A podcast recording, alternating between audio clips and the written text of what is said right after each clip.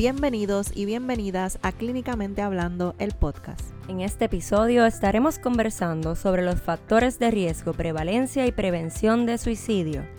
Porque hablando se normaliza. El material discutido en Clínicamente Hablando no sustituye el proceso de psicoterapia y solo tiene fines educativos. Si usted o alguna persona que conoce tiene pensamientos suicidas en Puerto Rico, puede llamar al 1-800-981-0023 o al 911. Si se encuentra fuera de Puerto Rico, consulte con las autoridades correspondientes. Bueno, bienvenidos y bienvenidas a Clínicamente Hablando el podcast. Doctora Dávila. Saludos, siempre un privilegio estar aquí a tu lado. Un placer, una alegría. Guapa como siempre. Ahí tan bella. Tenemos que echarnos flores así mutuamente. ¿Cómo estás? ¿Todo bien? ¿Y tú estás bien? Todo bien. Qué bueno, qué bueno volver a verte, otro episodio más, hemos recibido gran apoyo, así que me motiva mucho el saber que nos están escuchando, lo están compartiendo, el mensaje está llegando y creo que es la parte más importante y lo que nos motiva a estar aquí, a, como dice la doctora, ponernos guapa para ustedes. Hemos recibido muchísimo amor, muchísimo apoyo, eh, batería, batería recargada. Y de diferentes partes del mundo, yo no sé, pero yo no me esperaba eso. Yo sé que obviamente esto tiene gran alcance y eso es el, privilegio que nos dan estos micrófonos, pero nos escuchan de muchas partes del mundo, incluso más de Estados Unidos que de Puerto Rico y eso me sorprende. Gracias a todos ustedes por ese apoyo. Y muchos colegas. Sí. Y eso me, me enorgullece y a la misma vez me hace pensar que estamos en sintonía eh, con esos colegas que estamos quizás teniendo la misma necesidad de, compartir lo que estamos viviendo, de lo que estamos eh, escuchando y lo, y lo, que estamos sintiendo eh, con nuestra gente. Y, gracias también por, los mensajes que nos envían, porque yo he recibido muchos mensajes de colegas y les digo, esperen la invitación, que eso va. episodios tenemos y muchos temas tenemos para poder invitarles y compartir con ustedes ese, este privilegio de estar acá eh, desde estos micrófonos. Por compartir los micrófonos. El privilegio y la responsabilidad. Sin duda. que a veces nos pone nerviosas. Sin duda. Sobre todo hoy. Hoy. El tema de hoy. Que es un tema sumamente importante, sumamente relevante.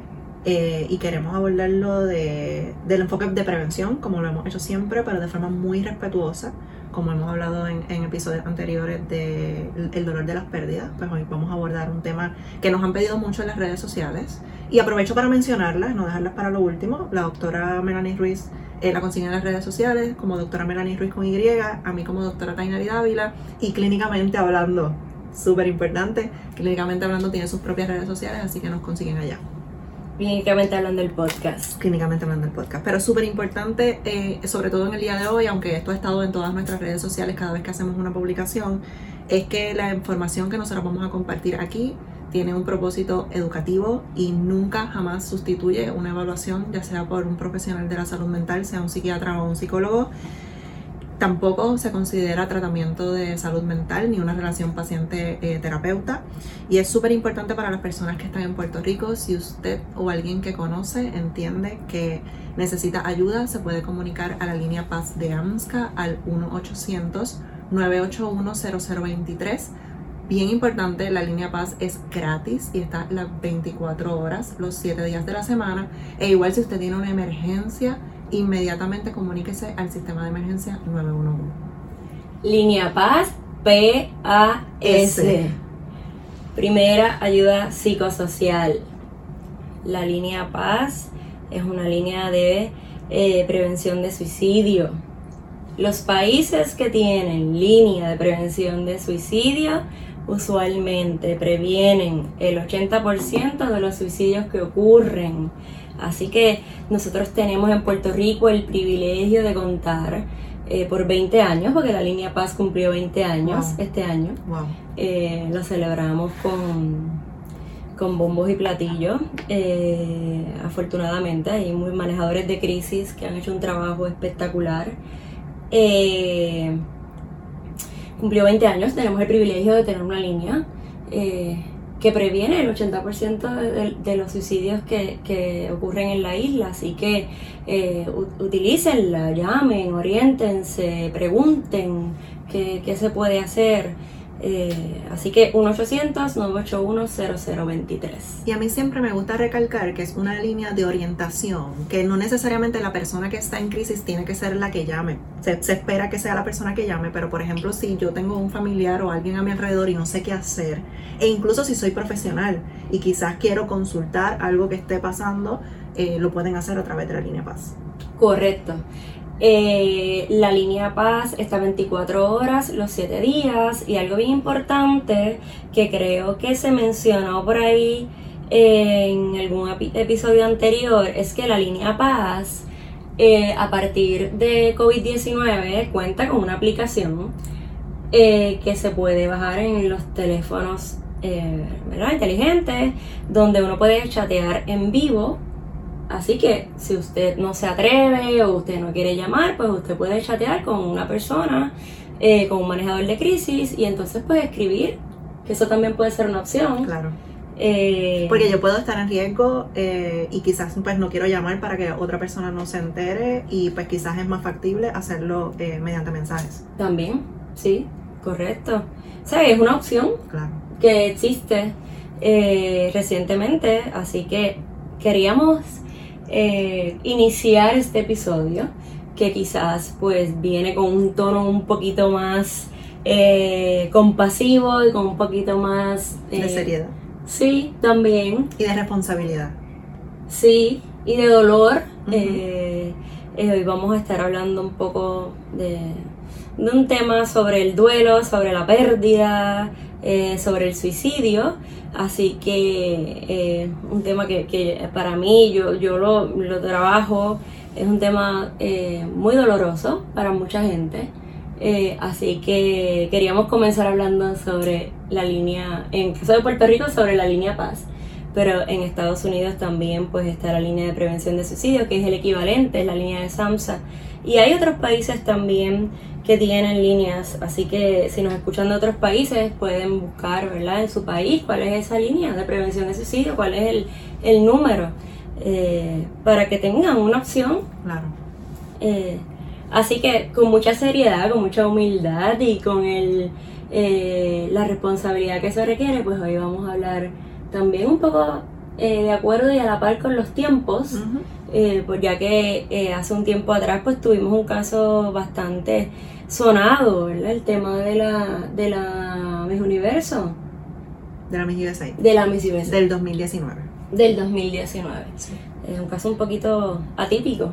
Sí, sí. Pero le trajo relevancia al tema, que muchas veces la gente piensa, o esta es mi opinión, que la gente quizás piensa que no hablando pues las cosas no suceden y si no las mencionamos pues no van a pasar y las evitamos y realmente eh, no y lo vemos en, en, el caso de ella y trajo que las redes sociales se llenaran de mensajes en pro de la salud mental así que eh, por eso queremos hablar hoy de clínicamente hablando sobre el suicidio clínicamente hablando sobre el suicidio.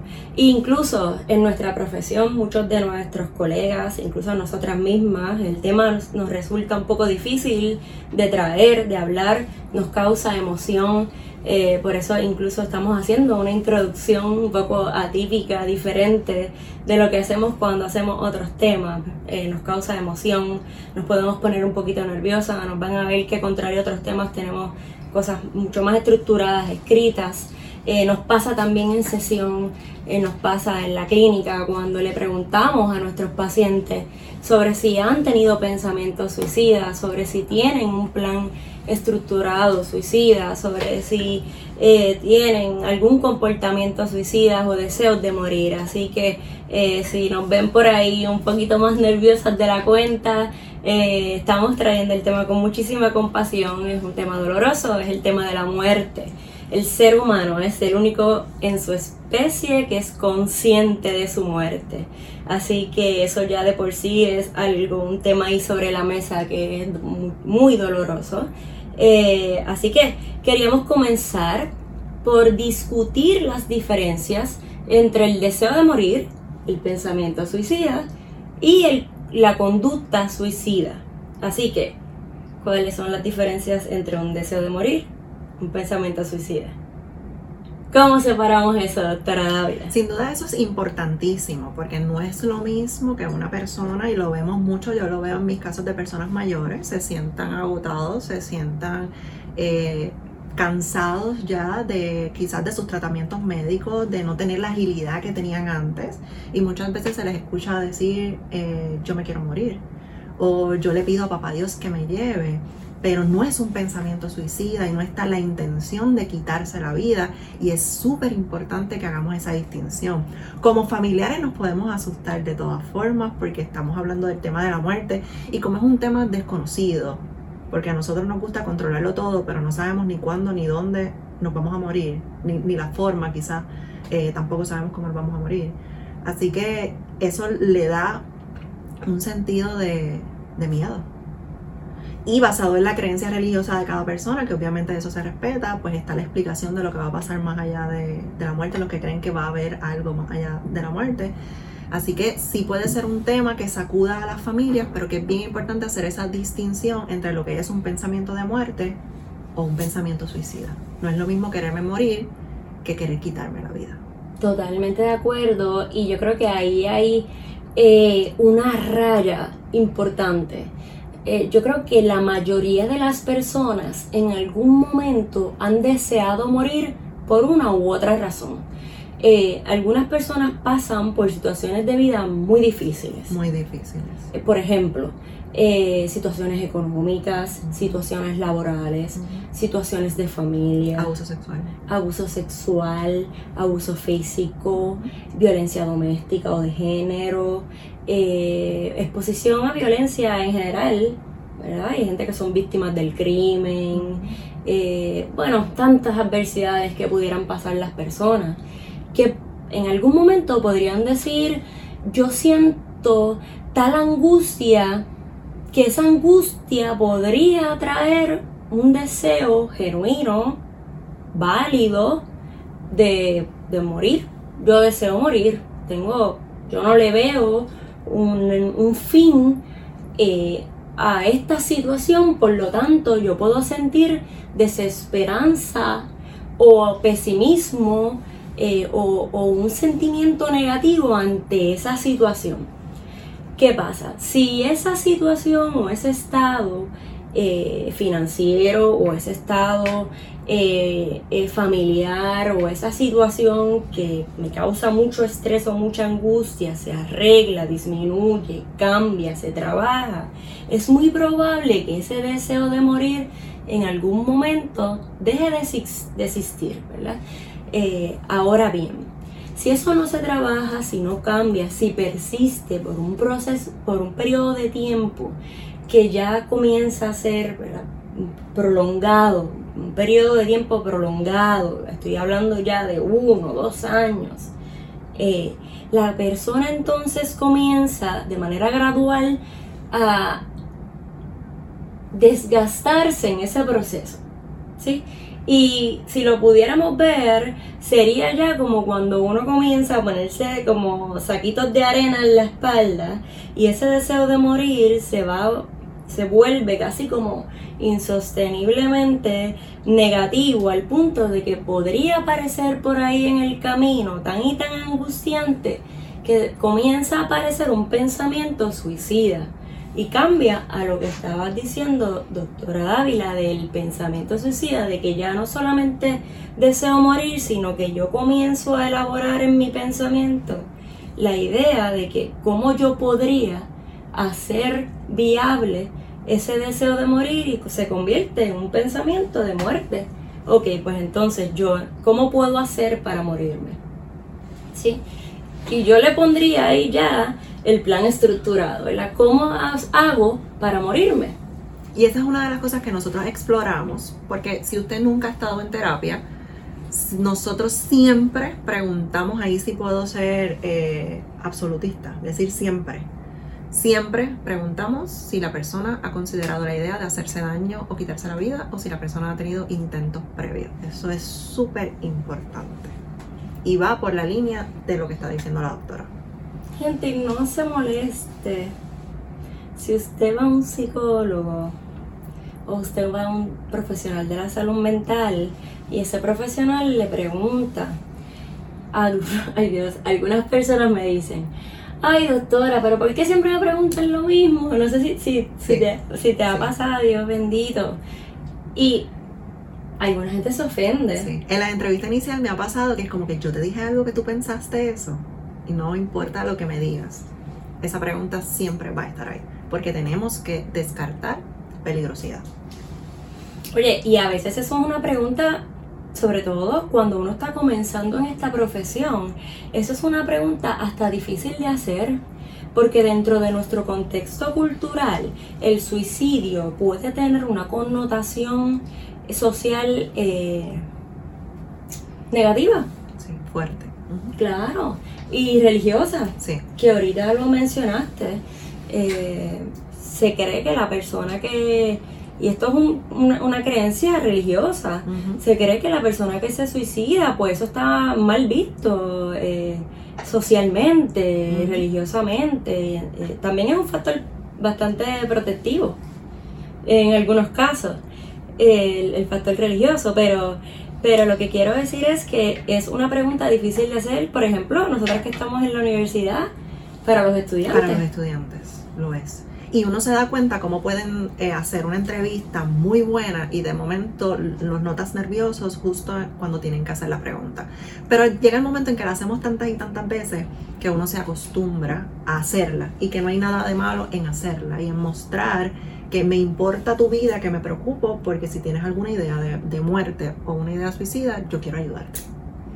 Y les compartimos esto desde nosotros, desde nuestra posición como profesionales, se lo compartimos, gente, para que si usted tiene algún familiar, algún amigo, y usted ve algunos factores de riesgo, que es lo que vamos a compartirles próximamente, por más difícil que sea hacer la pregunta o hablar del tema, eh, usted le haga la pregunta de la mejor manera posible y de la manera más directa posible. Porque somos nosotras que nos adiestran para hablar de este tema y aún así estamos aquí hablando con ustedes, igual nos ponemos nerviosas, ya sea porque no, por la manera en que nos han criado o por las razones que sean. Imagínense, ¿verdad? Y nos ponemos en el lugar de ustedes, lo que puede ser para ustedes, porque usted quizás tiene miedo a la respuesta. Claro. Pero es mejor hablarlo a que no se diga y tengamos cosas que lamentar y no podamos ayudar o hacer algo por, salvar la vida de una persona. Y algo que debemos cuidar mucho es el no verbal, la reacción que tenemos. Y obviamente, si alguien nos dice que sí y usted no esperaba ese sí, uno se va a sorprender. Pero hay que cuidar esa reacción porque yo quiero que esa persona me vea como un recurso de apoyo. Y si yo quizá abro los ojos, si yo a lo mejor digo que no con mi cabeza, a lo mejor hago comentarios negativos sin escuchar cuál es la preocupación de esa persona, pues no voy a ser una fuente de apoyo. Quizás no se va a atrever a decirme todo lo que siente y pues no voy a poder ayudar a la persona como quiero para prevenir que eso suceda. También. Sí, porque va el juicio. Sí. Y a veces nuestro no verbal puede juzgar. Claro. Y cuando comenzamos esta conversación, eh, estábamos hablando de que el tema era un tema doloroso. Lo que hay detrás de ese deseo de morir o de ese pensamiento suicida, gente, es mucho dolor. Mucho dolor. Y es tal dolor que lleva a la persona con pensamientos suicidas o con conducta suicida, que es lo que va después del pensamiento suicida, a cometer o a pensar en suicidarse, es decir, a negar los propios mecanismos del miedo. En arroyo habichuela, ¿qué quiere decir eso? Nosotros estamos diseñados, gente, para que si usted va a cruzar la calle y viene un carro, usted se eche para atrás. Gritas, corre, te asustas. Si sale un lagartijo debajo de esta silla. El ejemplo de los lagartijos te he dicho que no me gusta. ¿Qué ustedes creen que va a pasar con.? Bueno, conmigo no tanto. ¿De verdad no le tienes miedo? Eh, eh, sí, puede ser que me dé como la sensación de. Pero no me voy a. No voy a tumbar la mesa. Tengo unos que se mudaron frente a mi huerta. ¿Alguien le puede decir que no viven ahí? es cierto, ustedes pueden pensar que no es necesario. Porque entonces después sienten que pertenecen a, a mi casa. Sentido de pertenencia. Eh, bueno, pues si, si, si, si cae un lagartijo del techo, ¿qué ustedes creen que va a pasar con la doctora Dávila? Su instinto de preservación. Va a ser que yo me ponga a salvo. Porque yo Exacto. pienso que el lagartijo me va a hacer algo. Pues, pues, pues va a Que es pasar. irracional, yo lo sé. Pero podemos tener esa conversación después. Eso la vamos a tener cuando hablemos de la ansiedad. Pero, pero vamos, lo que quiero decir es que del deseo de morir, si seguimos aguantando, podemos pasar al pensamiento suicida, ¿verdad? Y si seguimos aguantando y aguantando, la gente puede llegar a tener un, un comportamiento suicida, que ya es la manifestación de ese pensamiento, ¿verdad? Ya es un acto como tal, es decir, ya es que, imagínese usted un termómetro, pues es la parte más, más, más intensa de una emoción o de un pensamiento, ¿verdad? Es el acto como tal. Es que en vez, yo voy a cruzar y viene el carro, en vez de echarme para atrás me tiré. Pues ahí hay algo que no es normal, que no es típico, que no está bien. Pues imagínese usted entonces cuánto dolor, cuánto sufrimiento, cuánta angustia puede tener una persona.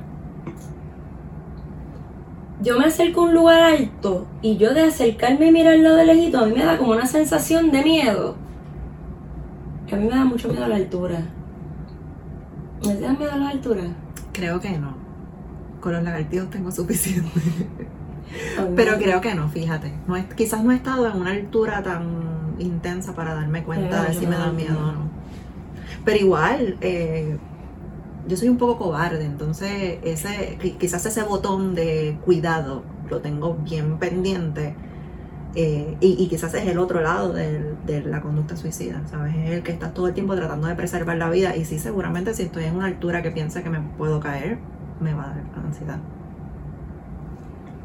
Pues imagínate tú, el, el, por eso es que muchas veces cuando nosotros ¿verdad? hacemos intervenciones con las personas que tienen algún tipo de comportamiento suicida, eh, mu- muchas veces trabajamos, ¿verdad? O, o partimos de la premisa de que el comportamiento suicida hay una alteración del juicio de la persona al punto de que estamos hablando de un comportamiento que está desconectado de la realidad, ¿verdad? Esa persona pues no está en sí hay cosas que trabajar ahí, ¿verdad? Porque se supone que nosotros podamos preservar nuestra vida.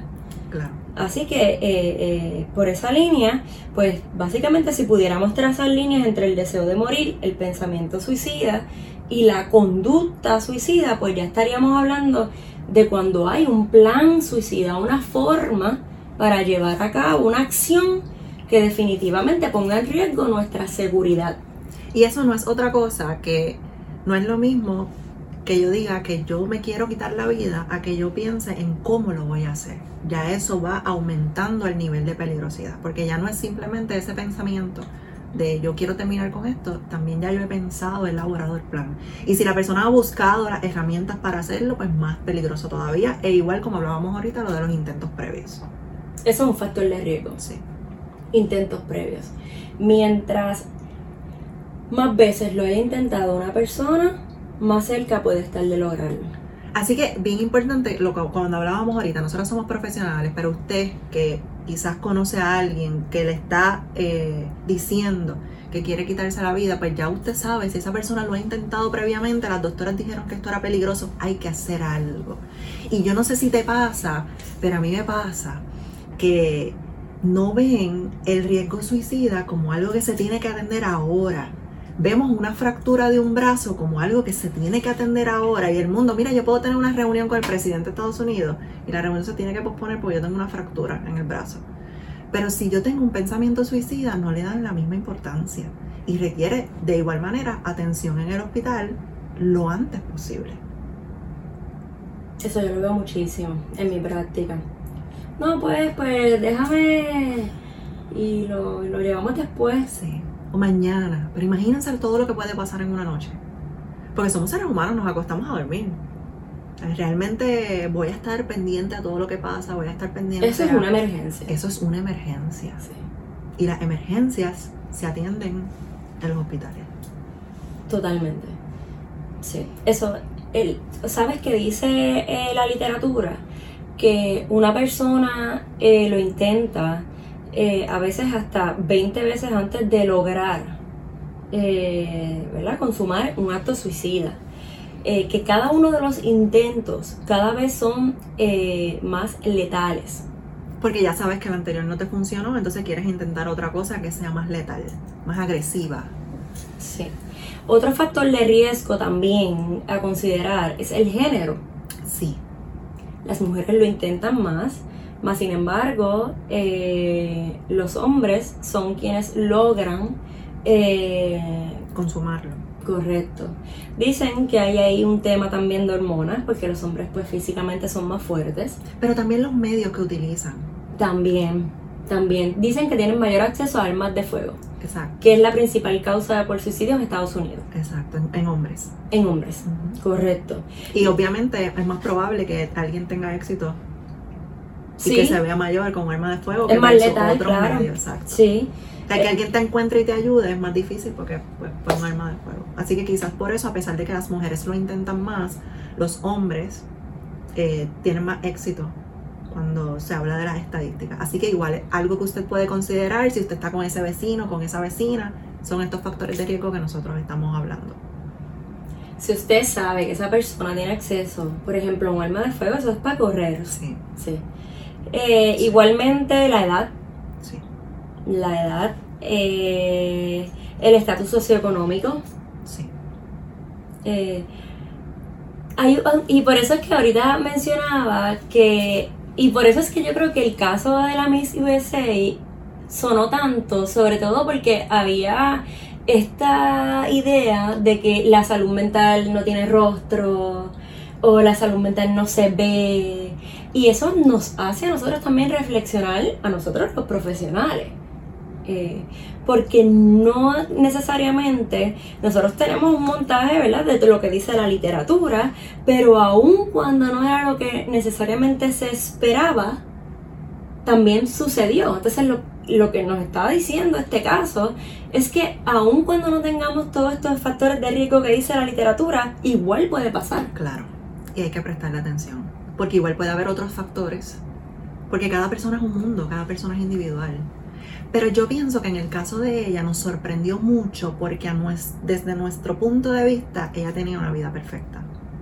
Pero ahí vemos que lo que es perfecto para nosotros, de que tenía dinero, era famosa, era bella, delgada, tanto este concepto de la delgadez en, en la sociedad, que está errado, pero podemos hablar en otro momento de eso.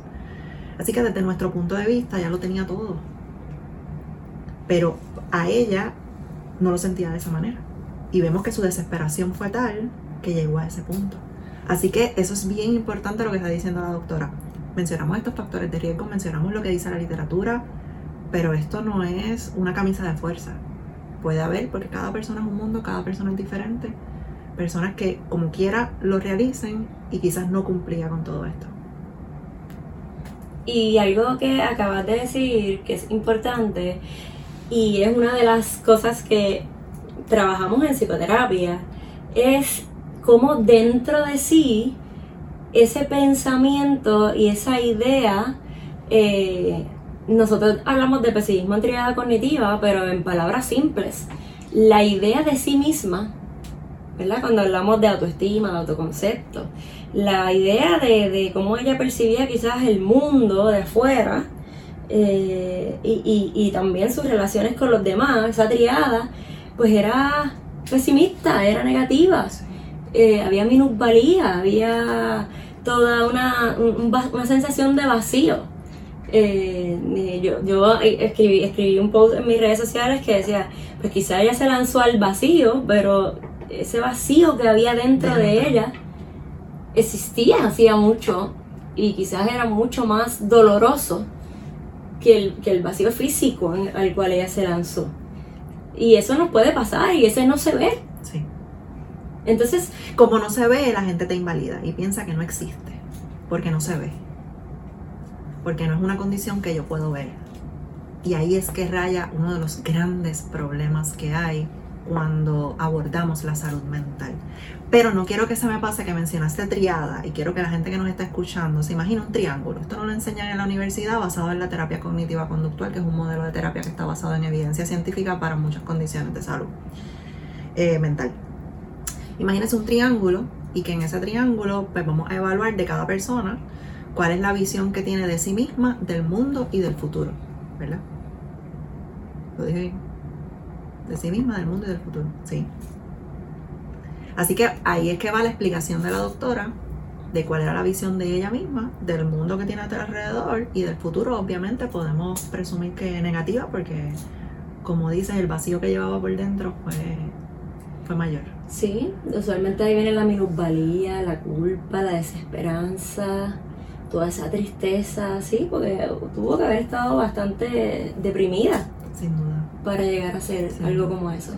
Y no hemos hablado de los familiares de que si para los familiares enfrentar un duelo, una, una chica de 30 años, con el, todo el éxito que tenía, sabes que su familia debía estar acostumbrada a que ella llevara noticias positivas. De momento enfrentar el duelo, que haberla perdido de cualquier manera debió haber sido terrible a la edad que tenía. Así que imagínate haberla perdido por suicidio, que también quedan secuelas emocionales bien fuertes que hay que trabajar en la familia para que no se repita la historia.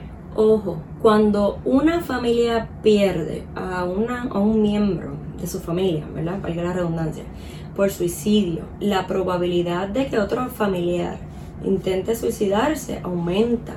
La literatura establece eso.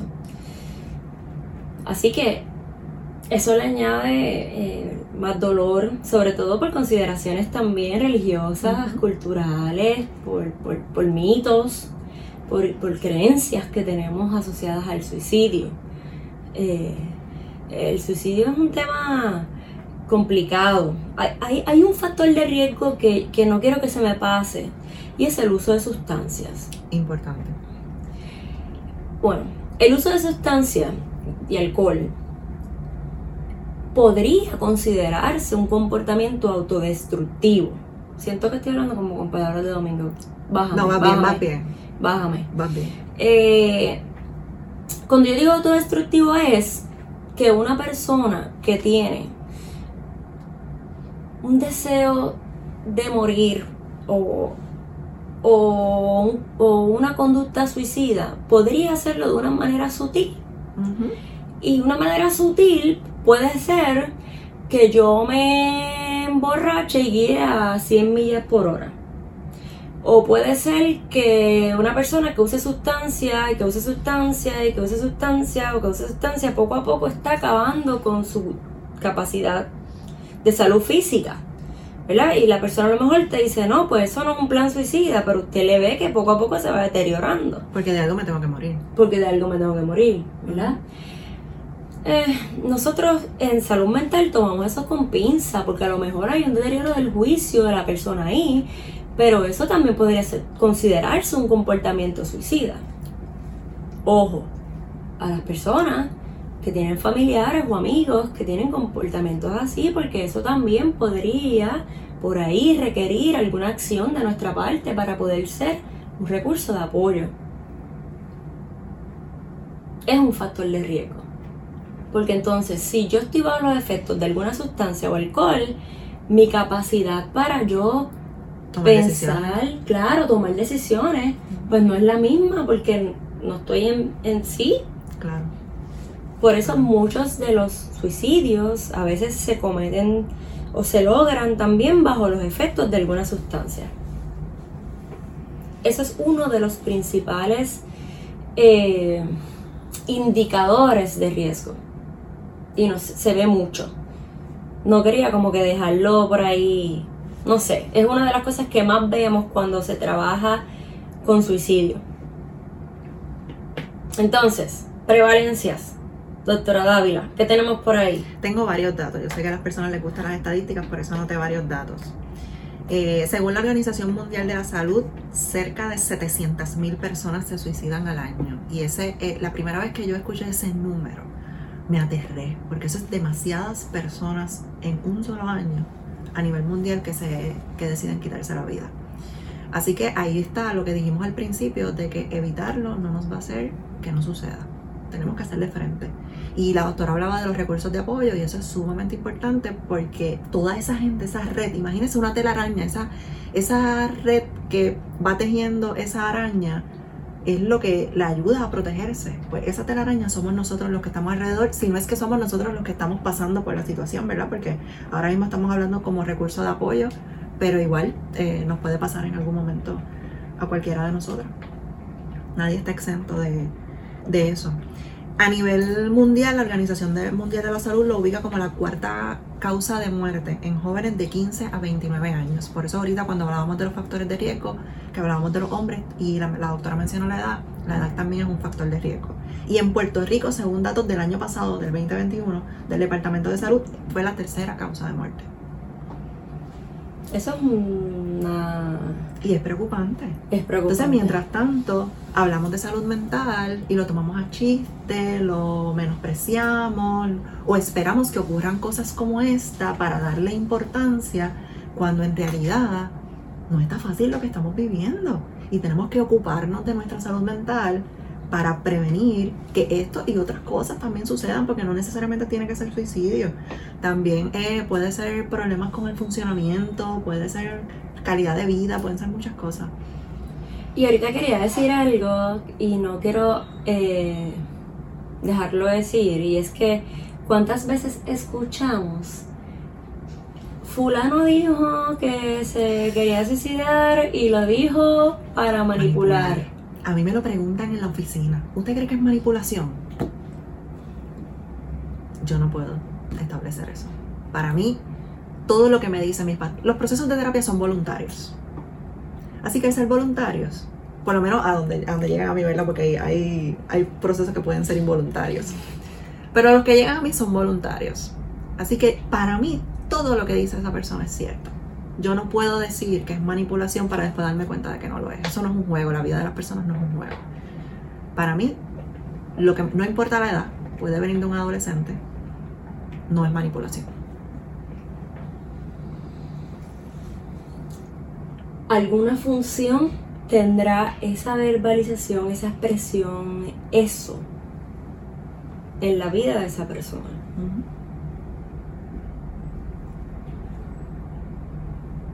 Y yo creo que eso es una expresión que conlleva dolor. Y he repetido esto muchas veces en este episodio. Eh, así que definitivamente la respuesta es un no. No es manipulación. Sobre todas las cosas cuando viene de un niño o un adolescente. Porque igual no podemos pensar que los niños no se suicidan.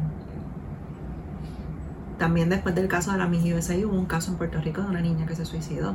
Y la mayoría de la gente que yo veía que estaban indignados, había mucha sorpresa. Y es por desconocimiento. Entonces, si pensamos que los niños y las niñas o los jóvenes no se suicidan, no vamos a estar pendientes a las señales de alerta porque pensamos que eso no va a pasar. Y eso sí pasa. E incluso ha pasado en otros países por retos de, de las redes sociales. Entonces tenemos que estar alertas y saber que eso es algo que sucede porque si no, no lo vamos a ver. Sucede y, y yo aquí podríamos preguntarle a las salas estabilizadoras de Puerto Rico pediátricas, que hay más de una, eh, que no se vacían. De menores. De menores de edad que no se vacían, o sea, no hay cupo en las salas estabilizadoras de niños y menores de edad en Puerto Rico todo el tiempo. Podemos preguntarle a los trabajadores sociales escolares de las escuelas, valga la redundancia, que no dan abasto con los menores de edad y, no solamente con los intentos suicidas, con los, con los comportamientos que tienen que son autodestructivos. Porque bien, como estás diciendo, de los retos, eh, hay todas unas modalidades de y de manejo de ansiedad que conllevan comportamientos autodestructivos, o sea, laceraciones físicas que son motivos de atención eh, primaria, médicas. Y no es para asustar a nadie. No. Pero que sepamos que es algo que puede pasar y estemos pendientes de las señales de alerta. Y es que hablando normalizamos. Claro. Y a veces incluso me ha pasado que una menor se lo contó a su amiguita y esa amiguita se lo cuenta a la mamá pues esa mamá es la que tiene la llave para hacer algo. Porque esa, esa menor quizás no se va a atrever a contárselo a sus padres. Así que es esa mamá la que tiene que tomar como cierto ese comentario y tiene que activar todo el protocolo que tenemos que llevar a cabo. Como cierto. Como cierto. Siempre como cierto. Y también parte de nuestro trabajo, eh, clínicamente hablando, es eh, eh, dejar saber, informar y hacer todo lo que esté en nuestras manos y a nuestro alcance para que esos menores de edad reciban el tratamiento y la atención que se requiere, no solamente en salud física, porque en esos casos conlleva una evaluación de un médico, ya sea un médico físico, también un médico psiquiatra, sino también en salud mental. Y esto, estas separaciones sabemos que no nos gustan tanto, pero vamos, para que quede claro. Para que quede claro. Sí, pero pasa.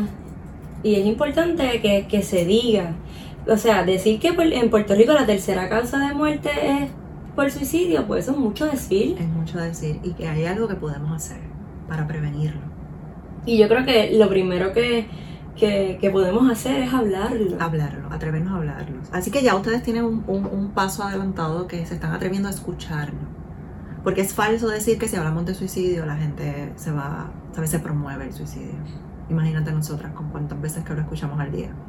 Eso es falso. Eso es falso. Y, y, yo creo que es muy valiente de nuestra parte, por difícil que se nos haga, porque vamos, nosotras también estamos inmersas en este contexto, como dirían en la YUPI, histórico, político, económico y social. Eh, y, y, sí, es, no es tan fácil eh, eh, poderlo hablar en estos micrófonos, por más que lo trabajemos en la clínica, pero, pero pero hay que, hay que hablarlo, sobre todo porque es la intención también del podcast. Claro. Así que, eh, ¿qué podemos hacer? Un poco también como para resumir lo que hemos estado hablando. ¿Qué podemos hacer? Y la parte más importante, porque es, importante identificarlo, pero una vez lo identificamos, pues, ¿qué vamos a hacer? ¿Qué vamos a hacer?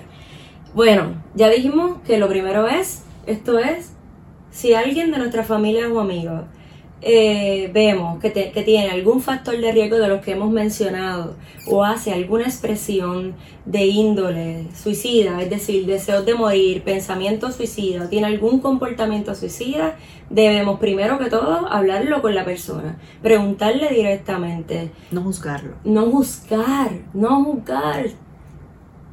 Hablar desde la compasión, escuchar, escucharle, eh, validarle eso es lo primero.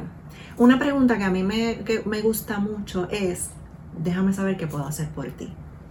Porque cada persona es un mundo y a pesar de que yo hemos activado este protocolo muchas veces, cada persona es un mundo y a lo mejor hay uno que le gusta que lo abracen y otro que no. A lo mejor hay alguien que quiere que tú le des una recomendación y otro que no, que solamente quiere que lo escuche. Así que hay veces que las personas me preguntan y esa es mi respuesta. Estoy aquí para apoyarte, déjame saber cómo te ayudo. Y a lo mejor la persona te dice, búscame agua y siéntate aquí a hablar conmigo. O mira, yo quiero ir al hospital, a veces las cosas son más fáciles de, que, de lo que uno piensa y la persona te dice que quiere ir esa misma persona al hospital. Y adivina qué nos va a preguntar la gente. ¿Qué nos va a preguntar la gente? ¿Qué hacer si la gente no quiere ir al hospital? nos, van a, nos, van a, preguntar eso. Pero, también se puede hacer algo. Sí, también, también. Pero antes de ir ahí y escuchar, abrazar como abrazar, validar, no juzgar. Eso es lo primero. Lo primero hay un modelo que se puede conseguir, está basado en la evidencia, y es y dice que uno tiene que identificar los turning points. Y los turning points es como que identificar los ganchos o las cosas que amarran a la persona a la vida. Ajá. Yo le llamo factores protectores. Ajá. Sí, es más o menos eso. No sé, no sé cómo se le dice en español, pero debe ser eso. Y básicamente en esa conversación la gente siempre tiene cosas que la amarran y que, que las detienen. Y, que las detienen, exacto. Que las detienen y, que los mantienen vivos. A veces tienen hijos, a veces tienen... La fe. Fe. Que por eso dije que la, que la espiritualidad, no debí decir la religión, más bien es la espiritualidad, los, los mantienen vivos. Eh, muchas cosas, son inimaginables la cantidad de cosas que podrían, podría decir un ser humano que los mantienen vivos. Exacto. En ese discurso del por qué sigo vivo a pesar de todo lo negativo que a lo mejor me ha pasado en la vida, enfócate en eso cuando hables. Fíjate, a pesar de que te ha pasado esto, esto y lo otro, tienes esto, esto y lo otro. Pero por eso la conversación tiene que llevar ese balance. Ese balance sin que la persona se dé cuenta que yo le estoy haciendo estas preguntas, pero yo quiero evaluar peligrosidad, pero yo también quiero evaluar qué lo protege. Y hacia allá va, por ejemplo, si yo le enseño a mis estudiantes, hacia allá va tu entrevista, en ese balance. Porque lo peligroso es importantísimo, pero que lo que lo protege más porque es lo que todavía lo tiene aquí y es lo que me puede hacer que la persona busque ayuda, se estabilice y que eso quede en el pasado. Y es lo que a lo mejor dentro de, esa, de ese pesimismo y esa esperanza, de esa desesperanza, la persona ha dejado de ver. Exacto. Yo le digo que es el pensamiento de neblina. Esa neblina no lo deja ver, pero eso está ahí. Está ahí. Entonces, pues, tratar de conseguir esos turning points eh, pero nada, eso es bien importante en esa conversación. Y entonces, pues, los hospitales están ahí como una manera rápida de una evaluación médica. Eh, los profesionales de la salud mental estamos aquí. Eh, si la persona no desea buscar ayuda, casi siempre cuando hay un pensamiento suicida, nuestra recomendación es una evaluación psiquiátrica de emergencia. Eso es lo que dice, ese es como que el plan de tratamiento a seguir en Puerto Rico y en Estados Unidos. Y recuerden la importancia porque como hablamos en episodios anteriores, el psiquiatra es un médico. Así que puede hacer una evaluación considerando otras áreas que se salen de nuestra área de expertise. Pero en un hospital puede encontrar un psiquiatra, puede encontrar psicólogos, puede encontrar trabajadores sociales, hay un equipo de trabajo. Sí. Y sobre todas las cosas cuando ya ha habido un intento suicida.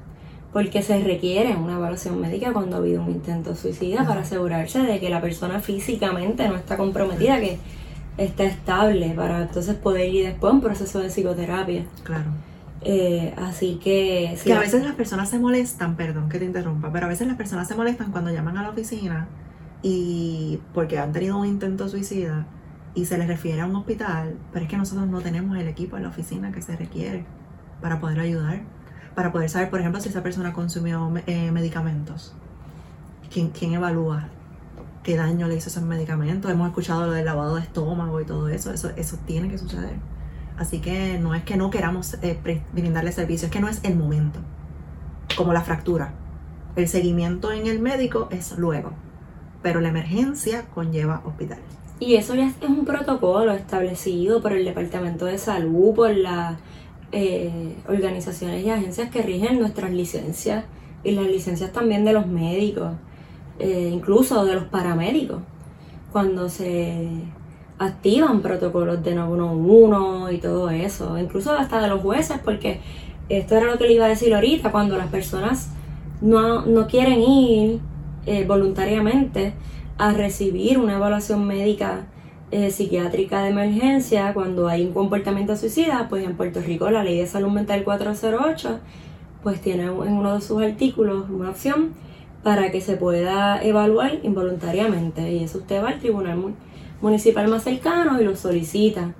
Eh, y pues eso también puede ser una herramienta sobre todo cuando hay eh, alguna ingesta de medicación o de sustancias, eh, cuando hay diferentes comportamientos que podrían ser autodestructivos. Es una opción cuando hay agresiones también. Para mucha gente eso es excelente herramienta y por eso lo menciono, la ley 408. Por ahí creo que también lo hablamos en uno de los episodios. Eh, así que, ¿verdad? Lo, menciono porque también es parte del protocolo de lo que se realiza cuando hay un comportamiento suicida. Pero sabes que mencionas la palabra protocolo y me acordé una vez de una persona que me dijo que yo no tenía que dejar de seguir el protocolo. Y hay ocasiones en que sí es el protocolo, pero es lo correcto. Y es lo que quizás yo haría si fuese mi hermana, si fuese mi hermano, si fuese mi mamá. Porque está la urgencia y siempre lo comparo con la parte física porque se nos hace más fácil. es la misma urgencia de cuando necesitamos un hospital urgente, ahora, el más cerca, no importa, me gustaba más el de allá, o allá cogen mi plan y acá no lo aceptan, pero este es el más cercano y aquí es donde me van a llevar. Así que si es un protocolo, pero igual estamos tratando de hacer todo lo posible por salvaguardar la vida de esa persona, que no lo vea como que lo estamos haciendo porque sí, sino lo estamos haciendo porque genuinamente entendemos que es lo correcto. Sí, no, definitivamente, definitivamente. Y por eso está montado así también, ¿verdad? Este, todo el mecanismo del Estado en pro de salvaguardar la vida de esa persona. Claro. Eh, sí, hay toda una lógica detrás de eso. Eh, es muy triste el, tema del suicidio. Sí, y el episodio ha tenido un tono distinto a los que nos han escuchado anteriormente, pero es que lo, lo estamos tratando de llevar con el mayor de los respetos eh, y, con, y tratando de explicar cada uno de los conceptos para que el mensaje llegue y que ustedes puedan sentirse que, que entienden el tema más que antes y que lo puedan pasar a otras personas y que estamos pendientes a esos factores de riesgo. Así que hoy hemos estado clínicamente hablando sobre el suicidio. Esperemos, esperamos de todo corazón eh, que que les haya eh, sido de, provecho, que les haya gustado, a pesar de lo, de lo tedioso o, doloroso o el tono de este tema que, definitivamente pues trae también consigo eh, muchos estigmas, prejuicios. nada, ahí estaremos pendientes a sus comentarios, a sus recomendaciones.